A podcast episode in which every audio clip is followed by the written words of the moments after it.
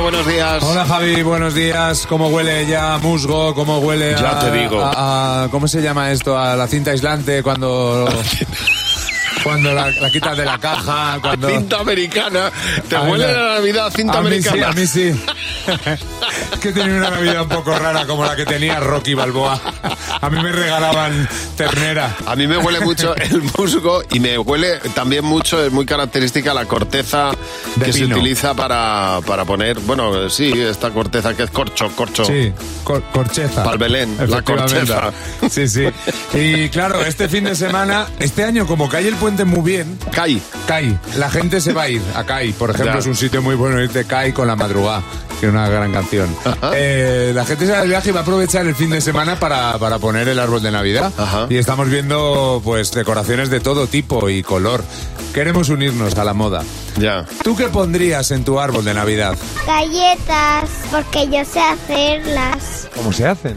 Pues coges masa, yo la pongo en el horno y ya está. Un ángel encima del árbol, ¿Cuánto me diría el ángel? un metro ¿Y de dónde sacas el ángel? en la angelería. Pues le pondría 10 chorizos para comer mientras abro los regalos. Siempre es mejor un regalo con aliento a chorizo, ¿verdad? Sí.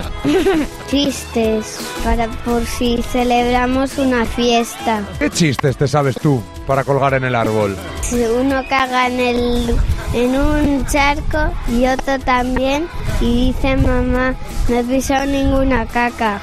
Qué bueno, ¿no? Sí. Calcetines, espera que me metan chuches que no son de azúcar. ¿Y calzoncillos no? No, porque tienen agujeros y se puede salir el algodón de azúcar. Almohadas, porque así me puedo tumbar en el árbol. Por ejemplo, una estrella fugaz. Irías eh, em, con un avión hasta cogerla. Pero te tendría que ayudar alguien, ¿no?